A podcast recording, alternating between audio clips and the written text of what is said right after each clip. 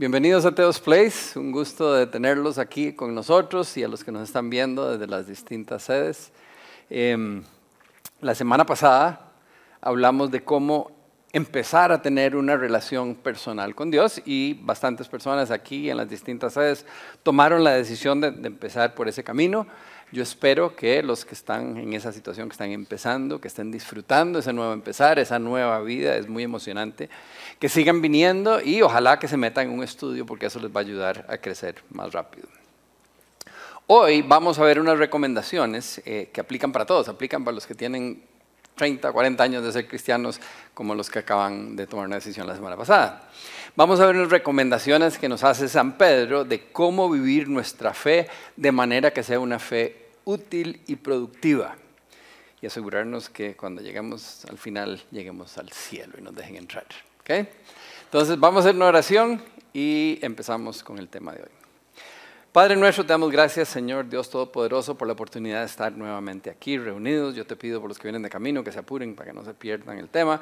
Te pido por los que ya estamos aquí, los que nos están viendo remotamente, Señor, que tu Espíritu Santo se mueva entre nosotros, que, que nos permitas eh, sacar de nuestras mentes los problemas y preocupaciones del día, que podamos dedicarte este tiempo, que podamos verdaderamente disponernos para que nos hables. Y te pido, Señor, que tu Espíritu Santo ponga tus palabras en mi boca y que nos hables a cada uno, dependiendo de lo que necesitamos escuchar, Señor, que podamos recibir un mensaje personal para aplicarlo y para transformar nuestra vida a una vida más agradable a tus ojos. Te lo pedimos en el nombre de tu Hijo Jesús. Amén.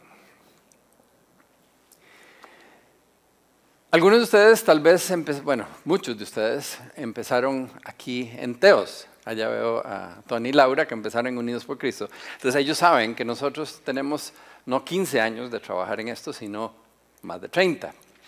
Eh, tenemos más de 30 años, Debbie y yo, de servirle a Dios, ayudándole a otras personas a conocerlo y crecer espiritualmente. En esos años hemos visto de todo, todo tipo de gente. Y hemos visto una cosa triste, un patrón triste, eh, que es personas que empiezan la nueva vida con Cristo, empiezan a disfrutarla, y después de un tiempo empiezan a aflojar y se rinden. Y, aunque quisieran vivir esa nueva vida, parece que les parece imposible dejar la antigua naturaleza y se devuelven y vuelven a vivir como vivían antes de acercarse a Jesús. Y no estoy seguro a qué se debe. Ahora, yo no sé, les voy a contar algo que me sucedió a mí más de una vez. Cuando yo estaba joven, eh, a menudo andaba en la calle. Bueno, nosotros, yo crecí, como ahora ustedes dirían, en el centro de San José, ¿verdad? Era ahí por donde Matute Gómez. Y entonces sí, efectivamente me iba caminando al centro de San José y entonces, eh, jovencillo, eh, andaba caminando por ahí antes de llegar a la casa.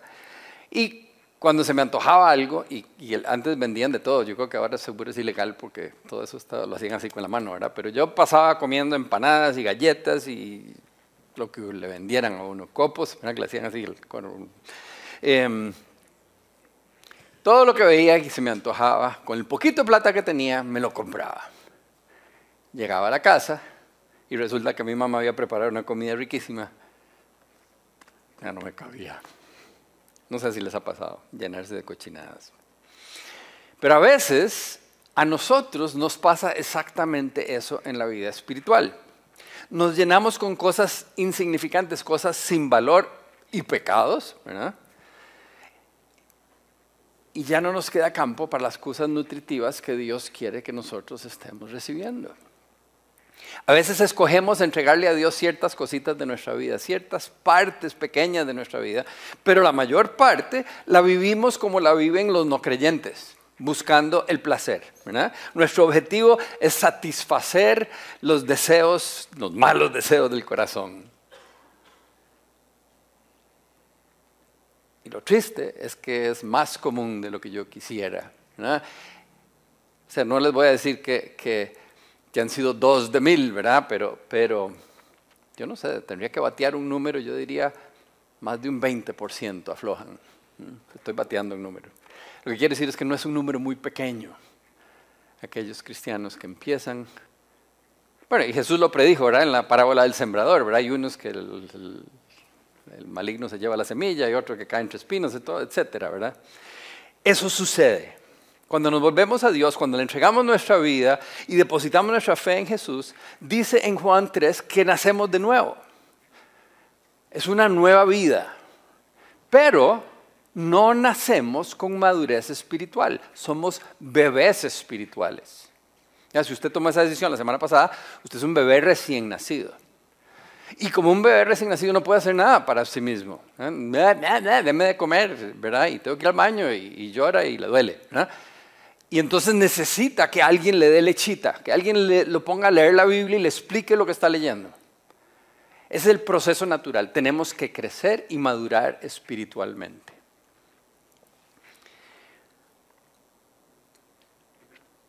Y somos como las frutas. Ustedes han visto que si usted arranca la fruta del árbol antes de tiempo, no madura.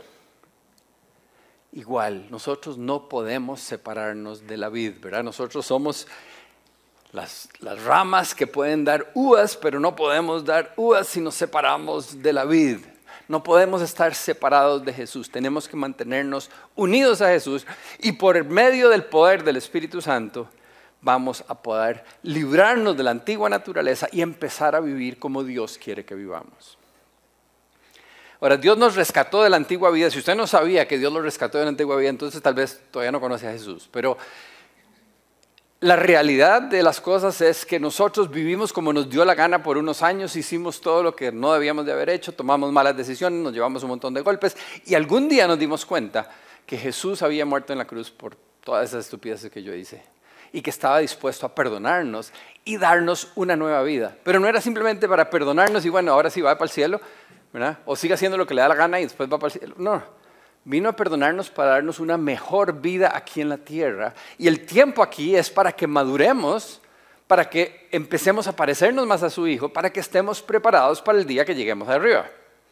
Y para que en ese proceso que maduramos le ayudemos a otras personas a también conocerlo y acercarse a Él. Entonces, nos rescató de esa vieja vida para que tengamos una mejor vida aquí en la tierra, una vida abundante y que estemos preparados para el día final. Entonces, hoy vamos a estudiar un pasaje en 2 de Pedro, para los que traen Biblia, pero no sé si traen aquí, nunca he visto a alguien así que traer una Biblia a mano, pero si quieren, vamos a estar en 2 de Pedro, capítulo 1, del 3 al 11. Por lo menos acuérdense de 2 de Pedro, capítulo 1 porque van a necesitar algún día buscarlo.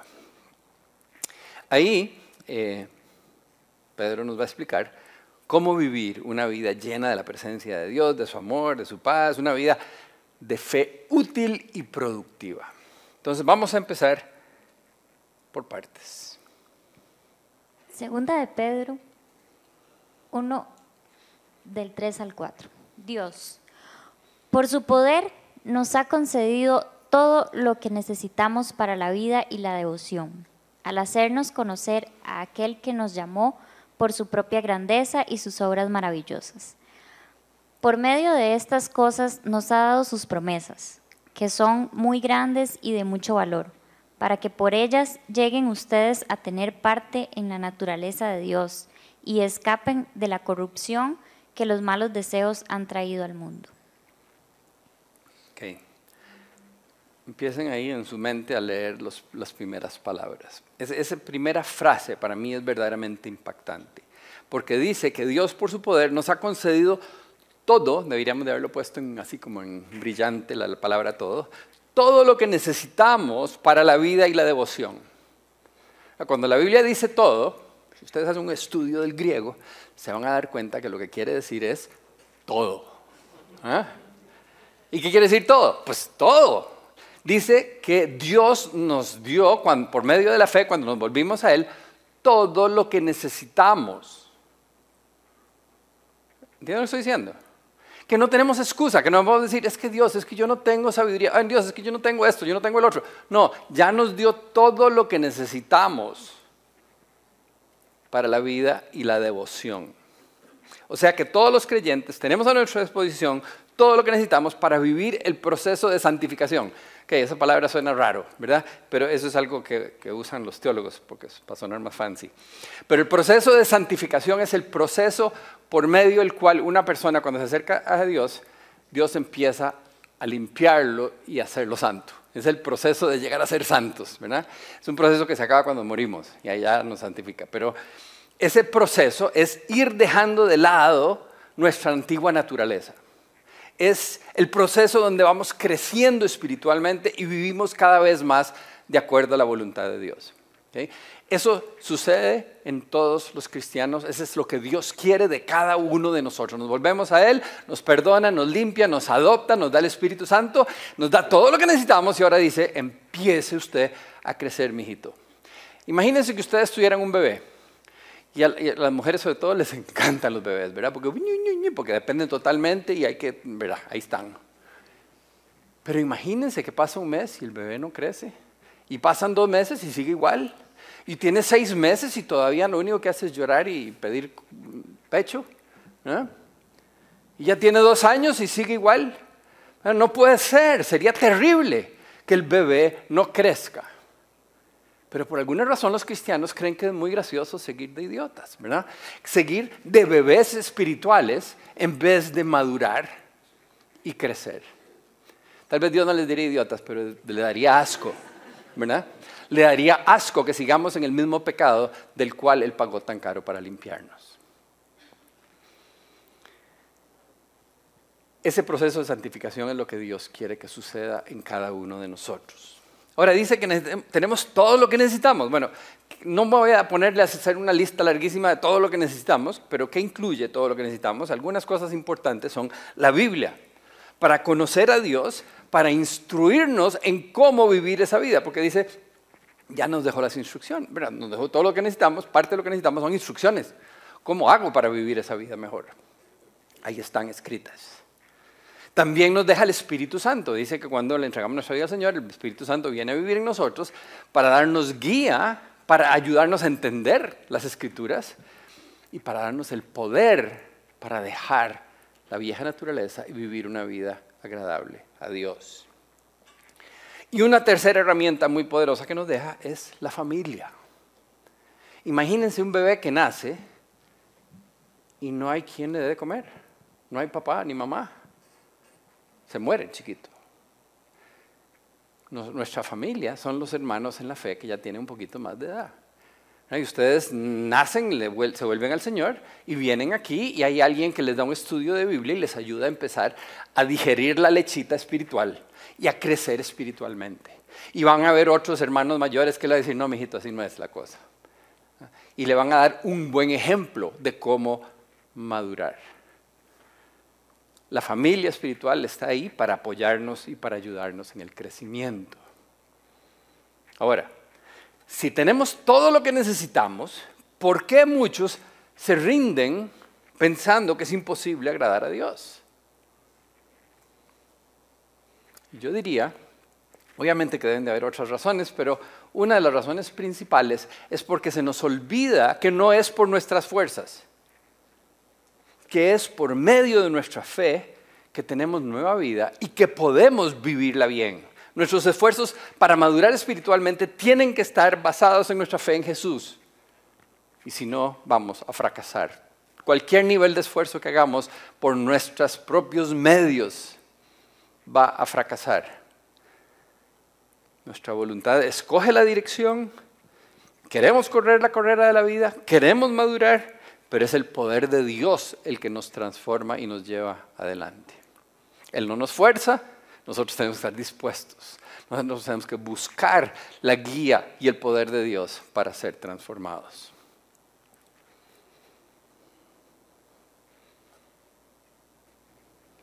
Segunda de Pedro 1 del 5 al 7.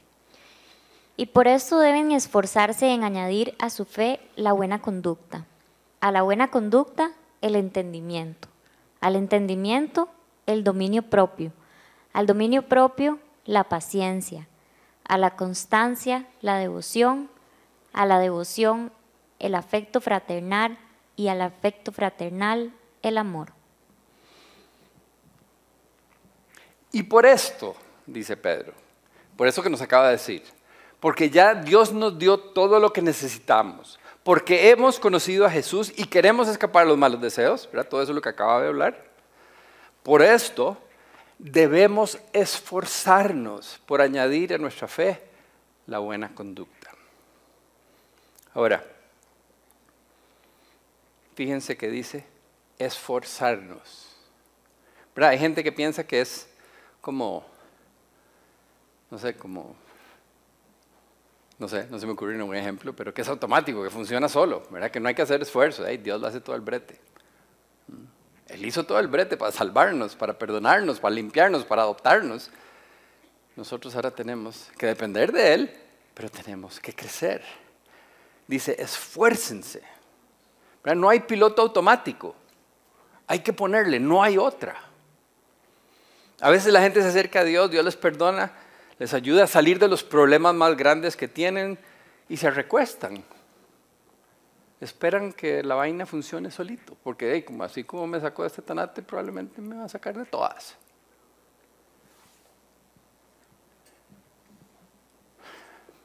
No va a haber un crecimiento espiritual automático. De hecho, usted lee la Biblia, por ningún lado dice que la vida cristiana es fácil. Cada rato dice esfuércense. Cada rato dice póngale. Bueno, no usan esa palabra. Pero esa es la idea, ¿verdad? nos dice que tenemos que trabajar, que tenemos que ponerle, que hay que esforzarnos. No dice que la vida cristiana sea fácil, más bien nos dice todo lo contrario. Nos dice, vamos a enfrentar mucha adversidad, van a haber sufrimientos en nuestro caminar como cristianos. Necesitamos esforzarnos, depender del poder del Espíritu Santo y vamos a vivir vidas inigualables. La promesa sí es maravillosa. Nuestra vida va a ser impresionante, va a ser abundante, va a ser inigualable. Vamos a tener amor, gozo y paz. Pero no va a ser fácil. ¿Entienden? Las cosas, a veces la gente dice, porque, porque, va a ser, porque nos dice que va a ser una vida maravillosa, entonces seguro no hay que hacer nada, va a caer del cielo. ¿Mm? Y Dios dice, no, no, así no es como funciona. Tenemos que agregarle a nuestra fe en Jesús, ¿verdad que lo que dice ahí? añadirle a su fe la buena conducta. Y les dice, agregarle a la fe porque la fe es la base, ¿verdad? Es, no podemos agradar a Dios sin fe. Sin fe nadie puede agradar a Dios, es, es la base. Necesitamos primero conocer a Jesús, necesitamos recibir su perdón. Y ahora sí que hemos sido perdonados, que ya nacimos de nuevo, tenemos que agregarle a esto la buena conducta. En otras versiones dice excelencia moral. ¿A qué se refiere con eso? ¿Cuál será la definición de excelencia moral o buena conducta?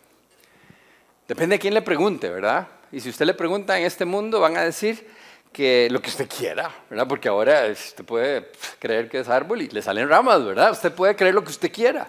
No hay nada absoluto. Entonces, definitivamente, de ahí la definición va a ser alguna tontería, nada que ver.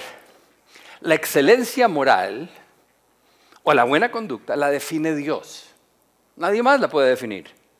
Y por eso, cuando Pedro dice, añadan a su fe la buena conducta, también dice, y a la buena conducta, el entendimiento.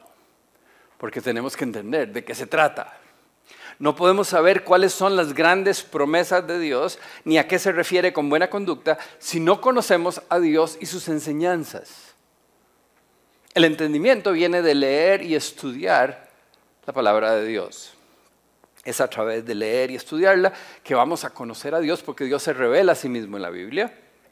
Es a través de leer y estudiar la Biblia que vamos a conocer las promesas que Dios nos hace, ¿verdad? Que Pablo, eh, Pedro mencionó antes. Y sus enseñanzas y su dirección y sus instrucciones de cómo vivir y de a dónde sacar el poder para vivir de esa manera. Todo eso está ahí escrito. Necesitamos entenderlo. Entonces podemos dejarnos corromper por las mentiras del mundo que nos rodea o leer y estudiar la palabra de Dios para que nos transforme de acuerdo a la voluntad de Dios.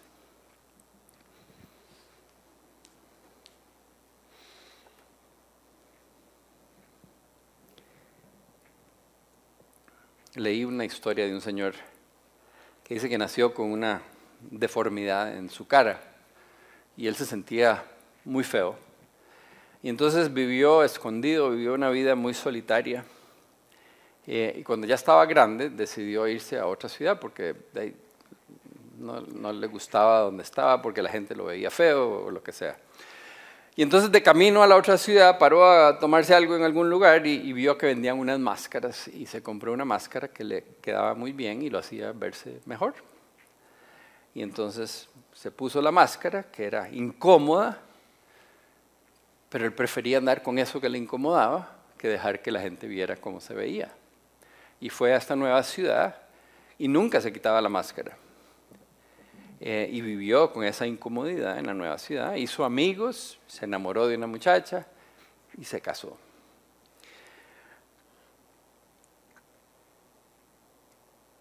En eso apareció una señora de la vieja ciudad donde él vivía. Y esta señora empezó a decirle a todo el mundo que él no es así, que esa máscara no deja ver lo que él realmente es. Y empezó a empujar y empujar hasta que lo obligó a quitarse la máscara en frente de los demás, lo cual él tenía pavor porque la gente iba a ver quién era y no lo iban a querer más. Pero cuando se quitó la máscara, era una cara hermosa. Su rostro se había ajustado a la máscara que incómodamente había tenido puesta tanto tiempo. Llegar a ser como Jesús es parecido. escogemos someternos a la voluntad de Dios, a tratar de ser como Jesús, pero no nos viene naturalmente, es incómodo. Nuestra naturaleza dice, no, yo quiero hacer esto. Y la voluntad de Dios dice, pero lo que le conviene es esto. Y entonces tenemos esa incomodidad de tratar de ajustarnos a la voluntad de Dios. Y eso es incómodo, no se siente natural. Y tal vez pensamos, ¿a quién estoy tratando de engañar? Ese no soy yo. Pero si seguimos sometiéndonos a su voluntad, todos los días, cada día, nos vamos a parecer más a Él. Al principio mencionamos que entre todo lo que Dios nos dio para poder vivir una vida de rectitud estaba la Biblia, el Espíritu Santo y la familia. Para tener entendimiento necesitamos una de esas herramientas que es estudiar la Biblia. Yo les recomiendo que sigan viniendo a las charlas. Algunos mensajes son mejores que otros, pero todos los mensajes están dirigidos a que Dios le hable a cada uno de nosotros directo al corazón y que nos convenza de algo que necesitamos hacer para que nuestra vida mejore. Ahora, yo sé que uno viene por distintas razones, ¿verdad? Algunos de ustedes vienen porque hay una muchacha bonita, otros vienen porque alguien no deja de joder y los obliga a venir, algunos de ustedes vienen para cumplir, para sentir que le dedicó la noche a Dios, ¿verdad? Hay muchas razones. O porque aquí tiene amigos y se siente bonito estar con los amigos. O una combinación de esas, ¿verdad? O algunos vienen a aprender Biblia, ¿verdad? Y, y saber más. Pero ninguna de esas es la razón importante por la que uno viene. Uno debe venir para disponerse a que Dios le hable, a que Dios lo guíe en cuanto a qué necesita hacer para vivir de una manera más agradable a sus ojos. Eso es lo que deberían de pedirle a Dios antes de venir aquí.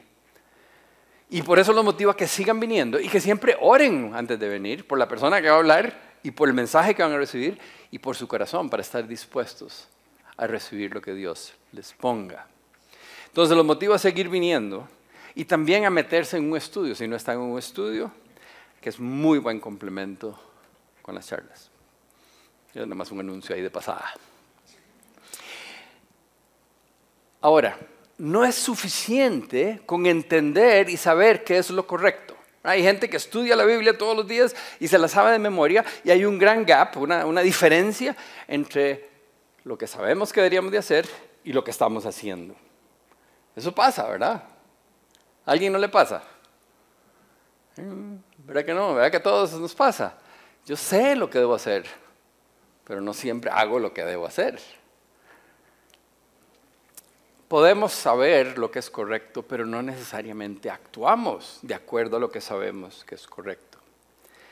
Podemos estudiar, podemos terminar todos los estudios, podemos sabernos la Biblia de río abajo, pero que si no hacemos lo que ahí dice, si no ponemos en práctica lo que hemos aprendido, no sirve de nada. Entonces, debemos tener entendimiento tenemos que ponerlo en práctica. Y para eso requerimos el dominio propio. Entonces, Pedro nos dice, a la fe agréguenle buena conducta, la buena conducta entendimiento, al entendimiento dominio propio. El mundo actual dice que si algo no le hace daño a los demás y nos da placer, entonces está bien, todo se vale. ¿eh? Y suena bonito, ¿verdad? Algunos de ustedes dicen, uy, qué chido, ya voy a hacer lo que quiero, ¿no? ¿verdad? Pero piensen honestamente, yo sé que si están pensando en el pecado que les encanta, ustedes dijeron, me encanta esa frase, está buenísima, no le hace daño a nadie, vaya disfrute, ¿verdad? Pero sea honesto con usted mismo por un momento y piense si esto es cierto. Porque usted sabe que no, porque usted ya lo ha vivido. Nos entregamos a los placeres, cada uno piensa en lo que ya ha hecho, ¿Y cómo le fue? ¿Mm? Nos dejamos llevar por los placeres que nos atraen, que pensamos que no están afectando a nadie, porque al final siempre afecta a alguien. Terminamos sin plata, es una de las primeras cosas. Algunos terminan alcohólicos, otros drogadictos, unos amargados, otros divorciados, otros enviciados al, al juego, sin trabajo, peleados con todo el mundo y ahí puedo seguir con la lista. Y usted nada más póngase el guante, que, que le cae el guante que se lo plante. Usted sabe cuál de esos usted ya pasó por ahí. Usted ya sabe cuál placer usted dejó irse y se llevó un riandazo. O cuáles, porque algunos han experimentado con varios de esos. Pero sabemos que no es cierto.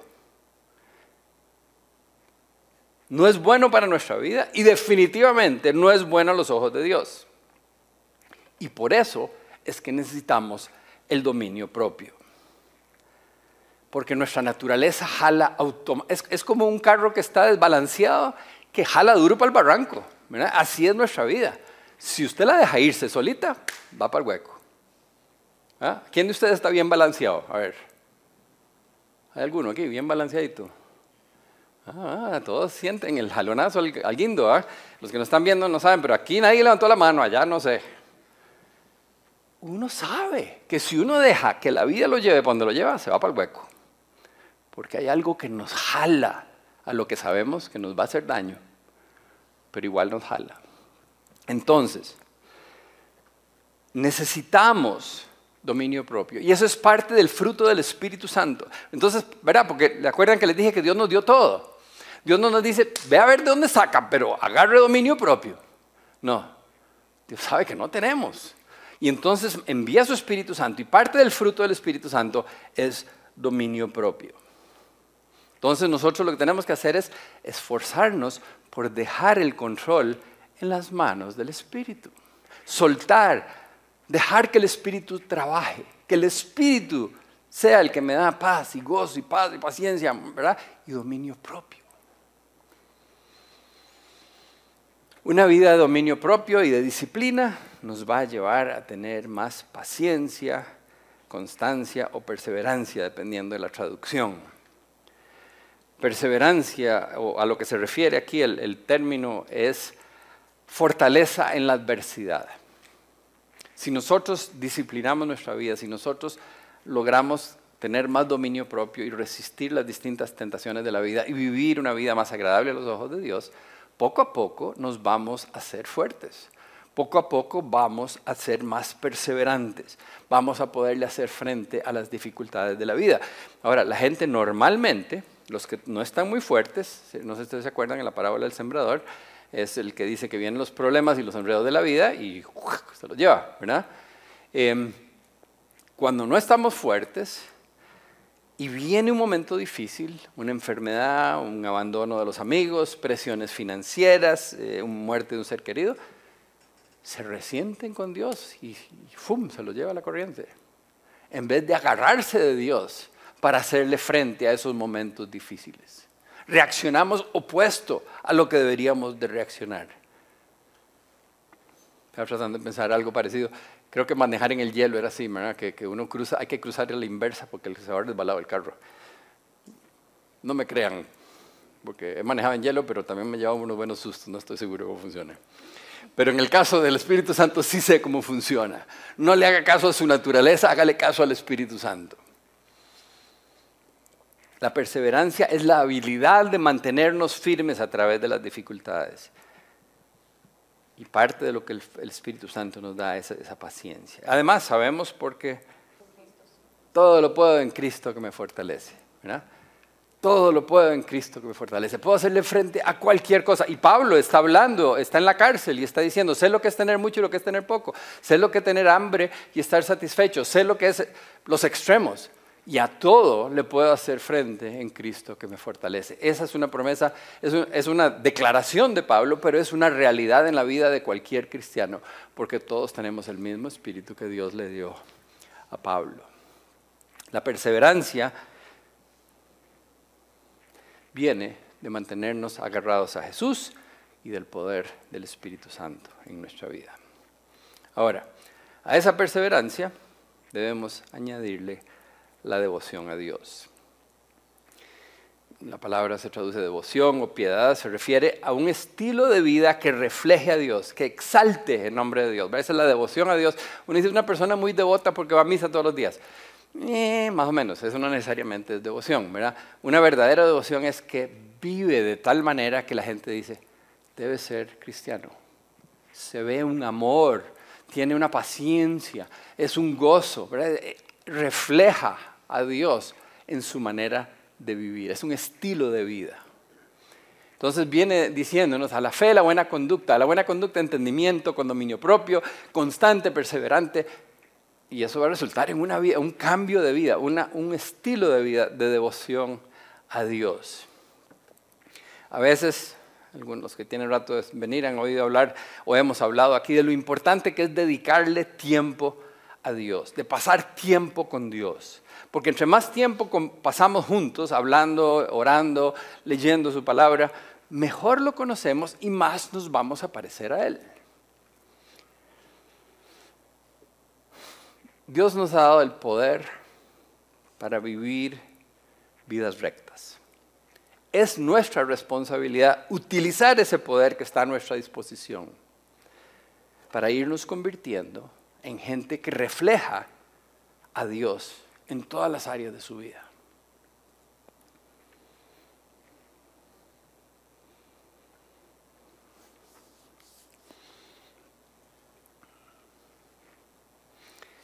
Después nos dice Pedro, añadámosle a la devoción el amor fraternal. Ahora ahí dice Filadelfia. Porque, nada más para que... Cuando usted lee la Biblia en español, por todos lados dice amor, amor, amor, amor, amor. Pero resulta que en hebreo, en griego hay como cuatro o cinco palabras, ya no me acuerdo cuántas son. Cinco, no sé. Hay varias palabras que se traducen amor. Eros, que es de sexo, ágape, que es el amor de Dios, y Filadelfia, que es el amor fraternal, es el amor de la familia. Y si recuerdan, una de las herramientas que les dije que Dios nos había dejado para que podamos vivir esa vida como Dios quiere que la vivamos, es la familia. Y entonces dice, a todo esto que han venido haciendo necesitan agregarle ese amor de familia. Debe de existir entre nosotros, entre los creyentes, ese amor. Y yo espero que ya todos aquí lo hayan experimentado, espero que volvieron porque sintieron un poquitito de ese amor. Y si no, los invito a participar en las distintas actividades que hay en Teos. El Random Chef que fui el otro día, eh, se trataba de random, ¿verdad? llegar y conocer gente ahí. Eh, habían algunos randoms, los otros los conocía, pero, pero es bonito. Tenemos actividades deportivas y actividades de ir a ayudar a la gente más necesitada y hay todo tipo de cosas y hay campamentos yo les recomiendo que se involucren, porque yo, varios de ustedes me han contado, después de tres años de estar en TEDOS, me dicen, me los topo en un campamento y me dicen, sí, es primera vez que vengo, llevo tres años de salir soplado. Yo voy, oigo a la Charlie y salgo soplado y por aquel lado para que no me pesquen y me meto en el ascensor y me voy. ¿Y por qué? Dice, sí, no sé, por bruto, porque me encantó el campamento, ¿verdad? Y ahí ya cambia la cosa. Ya conoció gente, ya experimentó el amor eh, de los hermanos en la fe y ahora quieren ser parte de otras cosas. Entonces no pierdan tres años como hacen algunos. Prueben. Pídale a Dios una buena familia. o se meten en un estudio, se meten a servir. Hay muchas maneras, pero les digo que una de las partes emocionantes de ser creyentes es pertenecer a la familia de Dios y poder disfrutar del amor que Dios nos pone los unos por los otros. Juan 13, 34 y 35. Así que ahora les doy un nuevo mandamiento. Ámense unos a otros, tal como yo los he amado. Ustedes deben amarse unos a otros. El amor que tengan unos por otros será la prueba ante el mundo de que son mis discípulos. Entonces, ese amor fraternal del que habla Pedro tiene que ser parte de nuestra vida como creyentes. Tenemos que aprender a amarnos los unos a los otros. Y les digo, nada de lo que nos pide Dios es fácil, porque usted me dice aquí, yo digo, amar a Beach, sí, pura vida, pero Ernesto, eh, ¿verdad? Hay unos más difíciles que otros. Entonces, pero Dios nos pone amor. Por último, nos toca agregarle al amor fraternal amor. Como les decía, hay distintas palabras del amor. Entonces ya no está hablando de Filadelfia, ahora está hablando de ágape. Ágape es el amor incondicional que Dios nos ha mostrado. Ese es el máximo, ¿verdad? ese es al que queremos llegar. Aprender a amar como Dios nos ha amado. Entre más nos parezcamos a Dios, entre más permitamos que el Espíritu Santo tome control de nuestra vida, más vamos a poder amar a los demás como Dios nos amó a nosotros primero. Primera de Juan 4:19. Nosotros amamos porque Él nos amó primero. Y la gente que no es creyente oye una frase de esas y dice, qué tontera, yo amaba desde hace años. amaba, pero que minúscula, ¿verdad? Otra palabra distinta, no ágape. El amor de Dios es un amor incondicional, un amor que no espera nada a cambio, es un amor que no cambia según las circunstancias. Esa clase de amor no la podemos tener hasta que lo recibimos de Dios. Podemos aprender a amar así porque Él nos amó primero. No solo amarlo de vuelta a Él, sino también amar a nuestros hermanos en la fe y eventualmente a todo el prójimo. Volvamos al texto. Segunda de Pedro 1, 8 y 9. Si ustedes poseen estas cosas y las desarrollan, ni, ni su vida será útil ni habrán conocido en vano a nuestro Señor Jesucristo. Ni su vida será inútil ni habrán conocido en vano a nuestro Señor Jesucristo. Pero el que no las posee es como un ciego o corto de vista. Ha olvidado que fue limpiado de sus pecados pasados. Esto es así como un wake up, ¿verdad? Dice, si ustedes poseen estas cosas, esa lista de cosas que nos acaba de decir, y las desarrollan, vamos a poner la lista ahí un momento, si ustedes poseen estas cosas, si ustedes desarrollan estas cosas en su vida, su vida no habrá sido inútil ni habrá conocido al Señor en vano. Vean qué palabras más fuertes. Valió la pena hacernos cristianos si hacemos esas cosas. Si le damos vuelta y lo ponemos en positivo, dice, nuestra vida va a ser útil y fructífera si hacemos estas cosas. Pero si no, dice,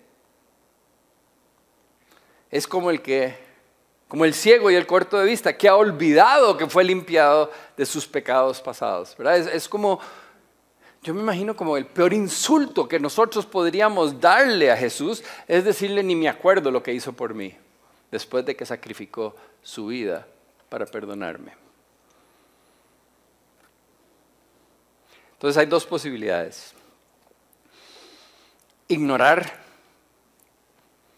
todo esto que Dios nos da para vivir una vida agradable a Él y seguir la vida que teníamos antes, sin madurar espiritualmente, viviendo vidas inútiles, sin producción de ningún tipo, nada de fruto, olvidándonos del perdón de Dios.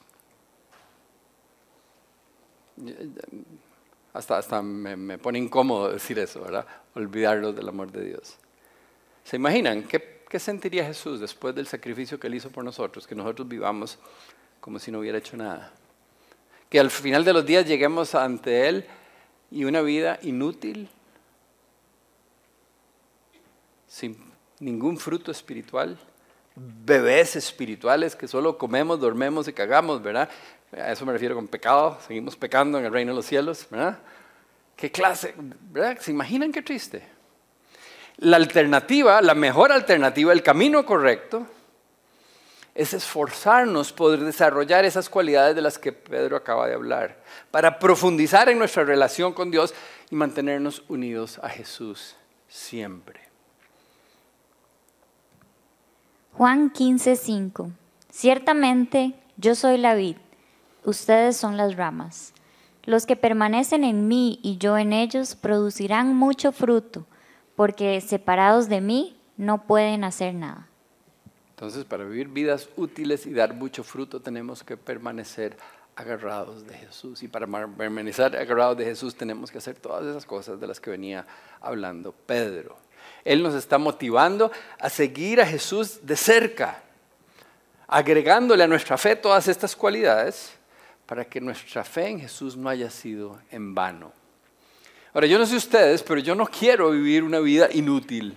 No quiero insultar al Señor viviendo una vida eh, sin su presencia y sin el poder del Espíritu Santo en mí. Yo quiero llegar al final de los días con mucho fruto. Antes de leer los últimos versículos, ya solo nos quedan dos versículos para que no se desesperen. Pero pónganle mucha atención. Estaba medio dormido alguien ahí, despiértese. Además, pónganle atención a estos dos versículos, porque si se perdió todo lo demás, esto le va a decir, vaya, lea lo que se perdió. ¿verdad? Antes de, leerlos, Ah, pongan mucha atención, Pedro nos hace una promesa importante en el versículo que viene. Segunda de Pedro 1.10.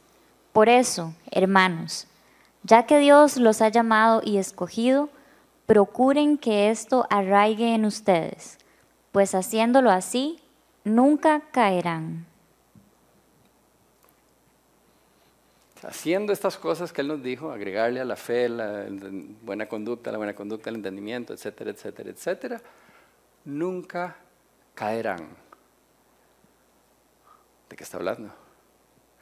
No les impresionó la promesa porque no saben de qué está hablando, ¿verdad? No está hablando de no caer en tentación porque todos vamos a caer en tentación de vez en cuando, ojalá cada vez menos, pero no vamos a dejar de pecar en esta vida no vamos a ser totalmente libres de pecado. Se está refiriendo a que no vamos a caer de nuestra fe, que no nos vamos a alejar tanto de Dios como para llegar a ser de esos ciegos que él mencionó, que, pueden negar haber sido perdonados. Que no vamos a alejarnos tanto como para negar el perdón de Dios. Que siempre vamos a permanecer firmes en nuestra fe. Yo sé que hay gente que piensa que nunca se pierde la fe. Mm, no se la juegue, ¿verdad? porque por todos lados dice, esfuércense y tengan cuidado. Es una gran promesa que implica que vamos a obtener una vida llena de la presencia y el amor de Dios, pero además de que nos vamos a mantener firmes, oigan el último versículo. Segunda de Pedro 1:11. De ese modo se les abrirán de par en par las puertas del reino eterno de nuestro Señor y Salvador Jesucristo. ¡Tarán! ¿Ok? Ahora sí, ahora sí, ya vieron cómo iba creciendo lo que Pedro iba diciendo. Pedro dice, ya nos dieron todo, ahora lo que tienen que hacer es agarrar a su fe, agregarle buena conducta, agregarle entendimiento, agregarle... Y, y van a vivir una vida agarrado del Señor y se van a mantener firmes hasta el fin. Y cuando lleguen ahí, los van a recibir con las puertas del cielo abiertas. No van a tener que tocar knock knocking on heaven's door, ¿verdad? Va a estar abierto, dice, le van a abrir las puertas del cielo. Otra traducción dice, les van a dar un gran recibimiento en el reino eterno de nuestro Señor Jesucristo. ¿Eh? Un gran recibimiento de puertas abiertas y con alfombra, alfombra roja, diría yo. ¿eh? Ahora, es muy probable, igual que yo no pude decirlo todo de memoria, que ustedes no se acuerden de las ocho cosas que nos dijo San Pedro. Pero si no son muy brutos, todos se pueden memorizar Primera de Pedro, perdón, segunda de Pedro, yo sí soy medio bruto. Segunda de Pedro, capítulo 1. Eso es todo lo que tenemos. Segunda de Pedro, capítulo 1. Y ahí pueden ir y buscar qué es lo que tienen que agregarle. Y vayan trabajando en cada una de esas cosas. Porque queremos mantenernos firmes hasta el final y queremos asegurarnos que nos reciban. Bueno, yo no sé ustedes, pero yo quiero que me reciban con las puertas abiertas. No quiero llegar y, ay, porfa, porfa, don Pedro, ábrame. ¿verdad? no hay excusa para no madurar espiritualmente. porque por medio de Jesús Dios ya nos dio todo lo que necesitamos para la vida y la devoción. Así que esforcémonos por desarrollar estas cosas. Vamos a vivir una vida abundante aquí en la tierra, una vida mejor que la que podríamos vivir. Nos vamos a mantener firmes en la fe hasta el final y nos van a dar un gran recibimiento cuando lleguemos al reino eterno. Vamos a orar. Padre nuestro, yo te doy gracias, Señor, por tu palabra. Te doy gracias por tu Hijo. Te doy gracias por tu Espíritu Santo. Te doy gracias por la familia. Gracias, Señor, porque pensaste en todo, no solo en enviar a tu Hijo a perdonarnos, sino a darnos todo lo que necesitamos para poder vivir una vida abundante aquí en la tierra, poder reflejar tu amor en nuestros corazones, en nuestro estilo de vida, que podamos verdaderamente tener una devoción hacia ti, que podamos amarnos los unos a los otros de manera que la gente vea que somos tus discípulos y aprender a amar, ágape, aprender a amar como tú nos amaste. Padre, yo te pido por cada uno de los que nos están escuchando remotamente y aquí presentes, que podamos aplicar estas cosas en nuestra vida, Señor, que podamos verdaderamente dejar que el Espíritu Santo tome control de todas las áreas de nuestra vida, que podamos madurar espiritualmente, mantenernos firmes hasta el final y algún día llegar para ser recibidos con las puertas abiertas en, tu reino. Te pedimos esto en el nombre de tu Hijo Jesús. Amén.